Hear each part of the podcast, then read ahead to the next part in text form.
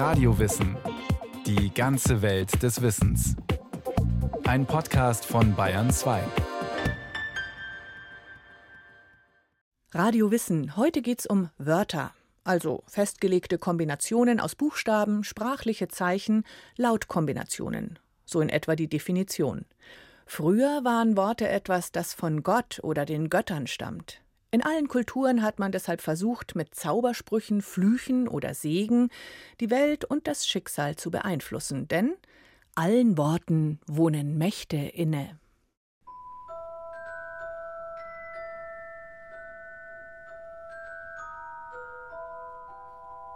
Alohomora. Lumos.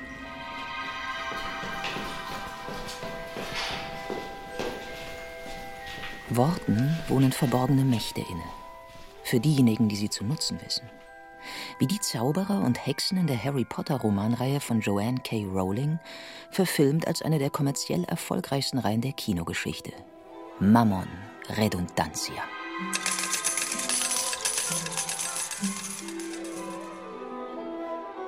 Worte sind die unerschöpflichste Quelle der Magie. Sie können Schmerz sowohl lindern als auch zufügen. Eben. Cruciatum. Expelliarmus.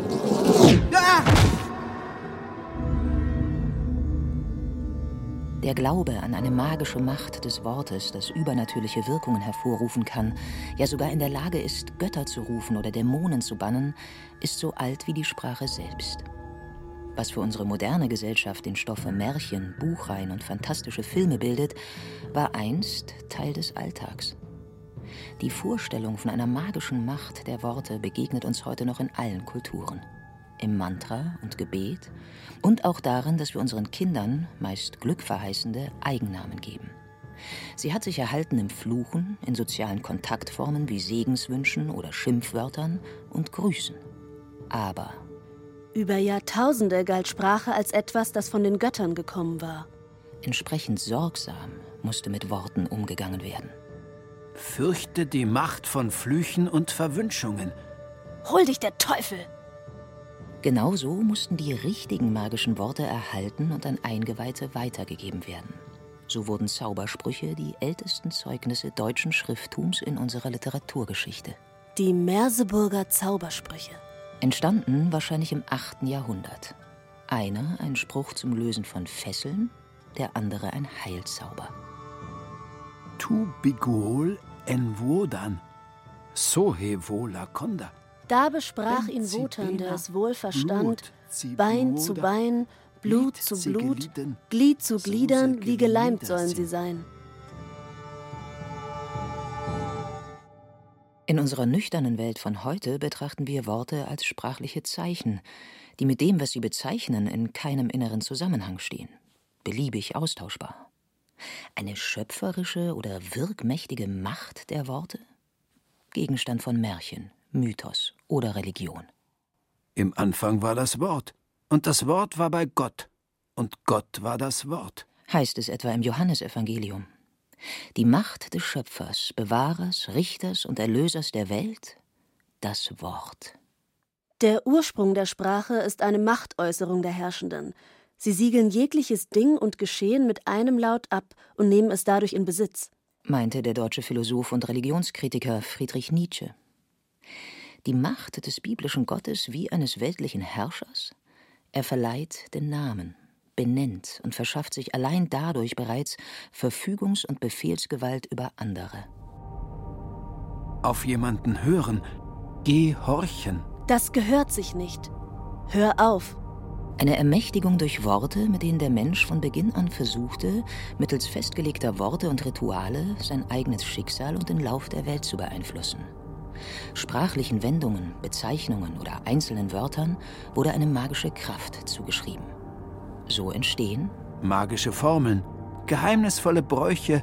Zaubersprüche. Aber was ist ein Zauberspruch? Und wie funktioniert er überhaupt? Ein magischer Spruch ist ein Beschwörungstext, der eine bestimmte magische Wirkung hervorbringen soll.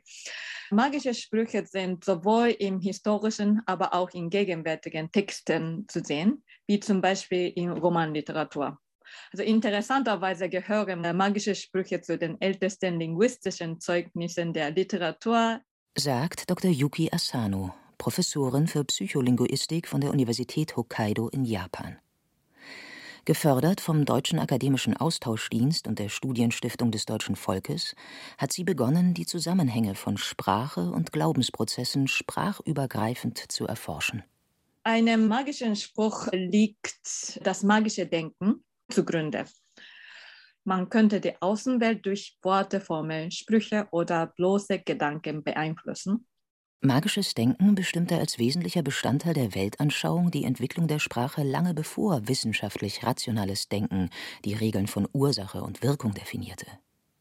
Magisches Denken bezeichnet so keineswegs nur Zauberei, sondern ganz allgemein Denkformen, in denen angenommen wird, dass Handlungen, Rituale oder Worte in Form von Gebeten, Flüchen, Segen, Handlungen oder Zaubersprüchen Ereignisse beeinflussen, hervorrufen oder verhindern können. Das magische Denken begegnet uns nach wie vor bei Kindern, wo es als Vorstufe rationalen Denkens gilt und sich im Glauben an die Wirkung von Wunschdenken, Beschwörung oder Zauberei ausdrückt. Zauber, Worte und Sprüche unterscheiden sich freilich von der gewöhnlichen Alltagssprache. Wenn jemand äußert, ich werde die Frist einhalten, ist in der Alltagssprache vorausgesetzt, dass der Sprecher hinter dieser Äußerung steht. Und zwar unabhängig von der Sprecherglaubwürdigkeit. Das ist eine reale Kausalität zwischen einer Äußerung und sprachlicher Information. Und sie ist allerdings in einem magischen Spruch nicht angenommen. Genauso funktionieren Segen und Flüche, selbst Glückwünsche. Ich wünsche dir ein langes Leben und beste Gesundheit, hat zwar keinen direkten kausalen Zusammenhang mit dem Wohlbefinden des mit den guten Wünschen Bedachten, aber hat es deswegen keinerlei Effekt? Magische Sprüche unterscheiden sich von solchen Wünschen in der gewöhnlichen Sprache allerdings schon einmal durch ihre Unverständlichkeit. Das Ziel der Alltagssprache liegt normalerweise in der gegenseitigen Verständigung. Die Bedeutungsunverständlichkeit in einem magischen Spruch schenkt nur an Zauberern Macht, jedoch nicht an Zuhörern oder Zuschauern bzw. Bezauberten. Deshalb soll ein magischer Spruch doch bedeutungsmäßig unverständlich, als Folge außergewöhnlich bleiben. Um einen magischen Spruch außergewöhnlich und bedeutungsmäßig unverständlich zu machen, werden seit jeher Pseudowörter verwendet. Hokuspokus. Simsalabim.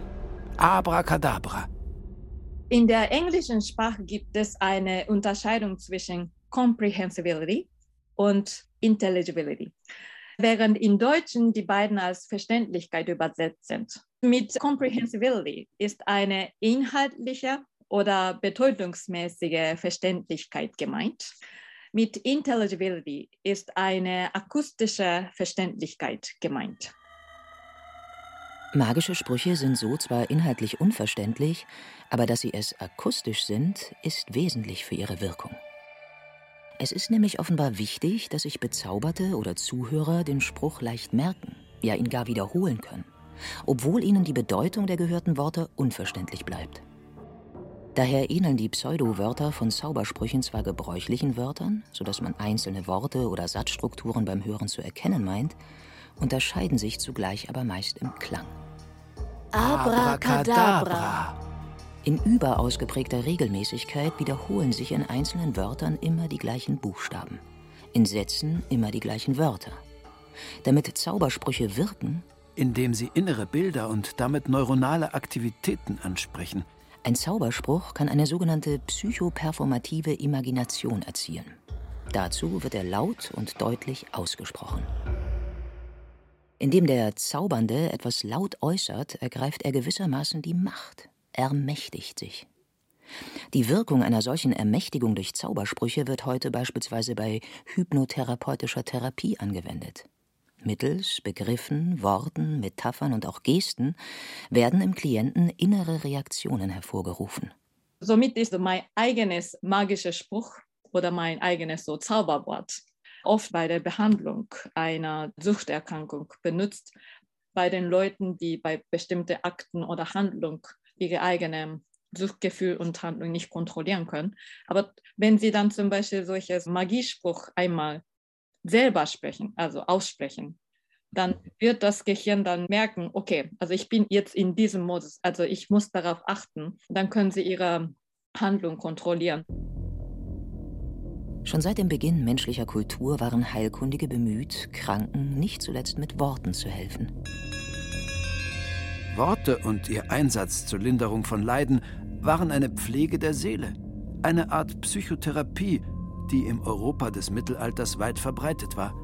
Segen und Sprüche stehen in den alten Medizinbüchern in fester Überlieferungsgemeinschaft neben wissenschaftlich erprobten Rezepten und schulmedizinischen Traktaten.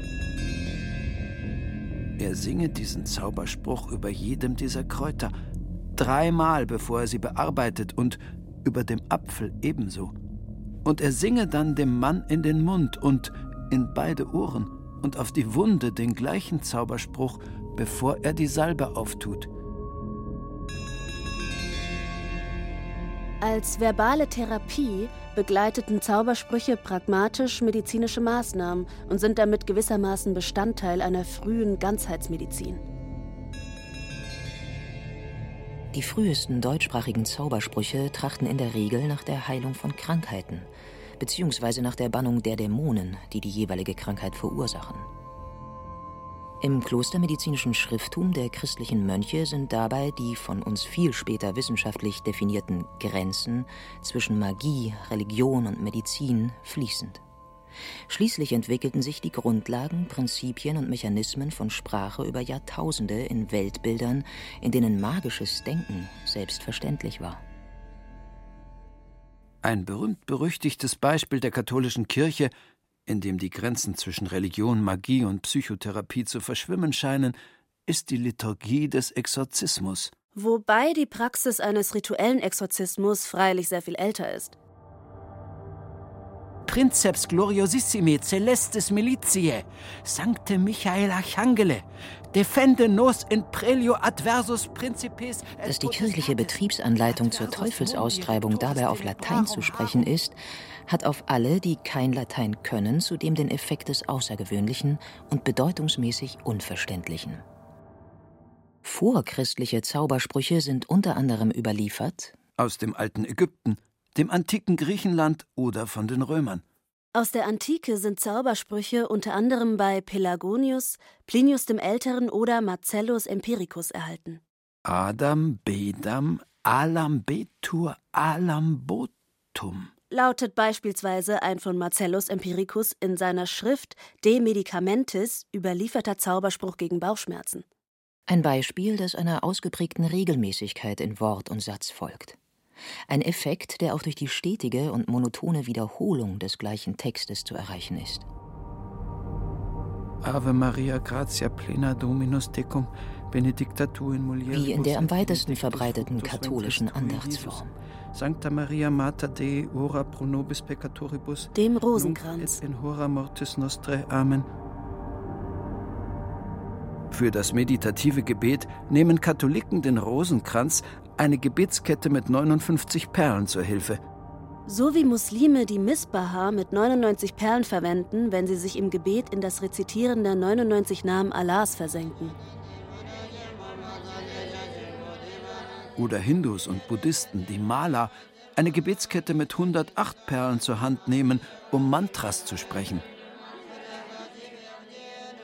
Das repetitive, sich ständig wiederholende Rezitieren heiliger Silben, heiliger Worte oder heiliger Verse mit Hilfe ihrer Gebetsketten soll spirituelle Kraft mit Worten im Diesseits manifestieren.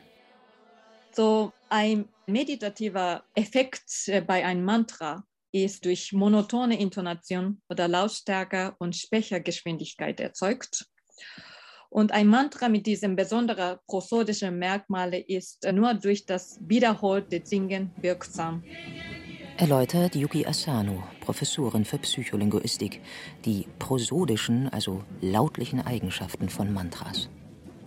Der meditative oder gar hypnotische Effekt des wiederholenden Rezitierens lässt sich in der Menschheitsgeschichte weit zurückverfolgen und findet sich heute noch in indigenen Kulturen, wo Schamanen oder Medizinleute monotone, mantraartige Gesänge oft begleitet von eintönigen Rhythmen, erzeugt durch Trommeln oder Rasseln einsetzen. Das Verständnis über die Bedeutung scheint dabei nicht die wichtige Voraussetzung zu sein, um einen Magieeffekt zu erreichen. Können Zaubersprüche also sogar unabhängig von der jeweiligen Muttersprache des Verzauberten und des Zaubernden funktionieren? Nach aktuellen Forschungsergebnissen ist weitestgehend von der Muttersprache nicht abhängig.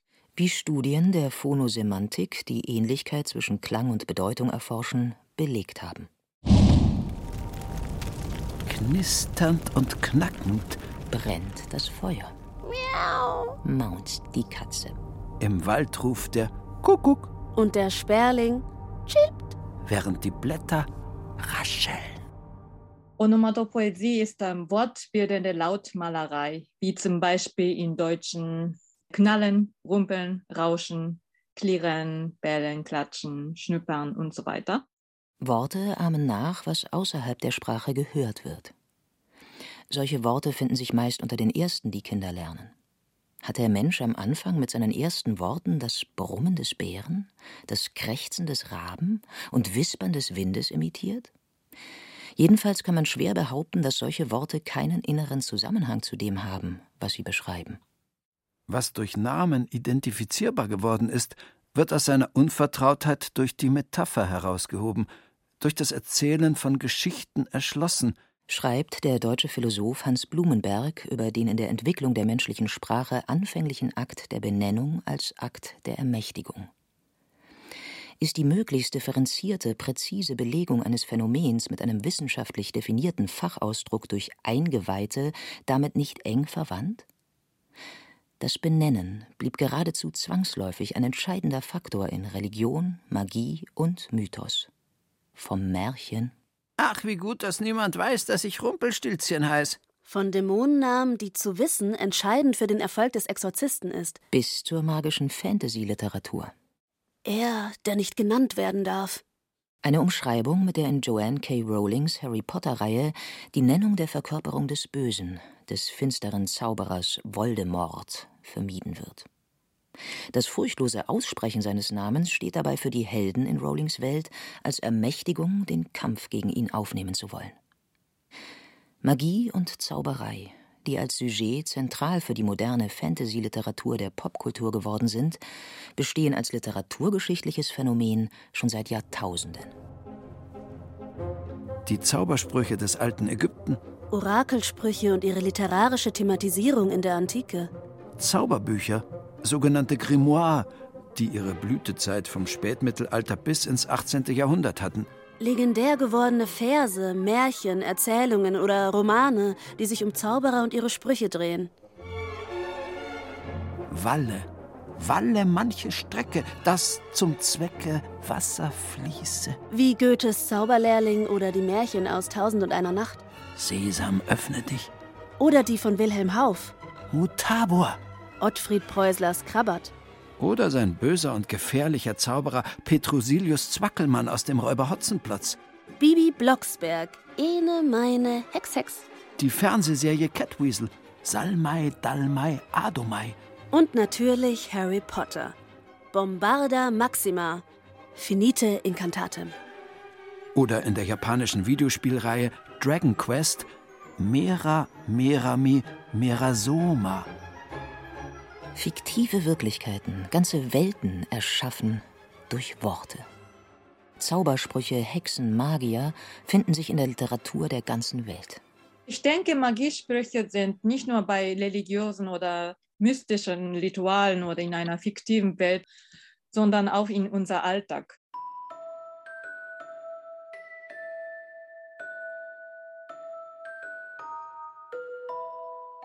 Heile, heile Segen, sieben Tage Regen, sieben Tage Sonnenschein, wird alles wieder heile sein.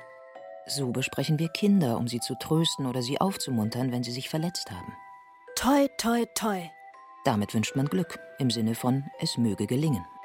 Der Ausspruch beruht auf einem alten Gegenzauber gegen den Neid böser Geister. Rituell begleitet wird er meist durch dreimaliges Ausspucken oder Klopfen auf Holz. Zauberei. Was, Was ist ein Wort? Worte bedeuten Macht. Sie heilen und verletzen. machen traurig und betrübt und froh und heiter. Wir sollten daher auch heute nicht vergessen, wie viel ein Wort auszurichten vermag. Wie die englische Lyrikerin Adelaide Ann Proctor, die Lieblingsdichterin von Queen Victoria. Worte sind voll Macht und Leben, bald wie Schlangen Gift geschwellt, bald wie Engel, deren Fittich strahlend unsere Nacht erhält. Jedes Wort hat seine Seele, die nicht stirbt, ob er, ob Schmach ihr zuteil, entflohen der Lippe, Hals im Himmel nach. Vom Hauch getragen, ein flüchtig Nichts, das schnell verklingt. Und doch, wer wüsste wohl zu sagen, was alles dieses Nichts vollbringt.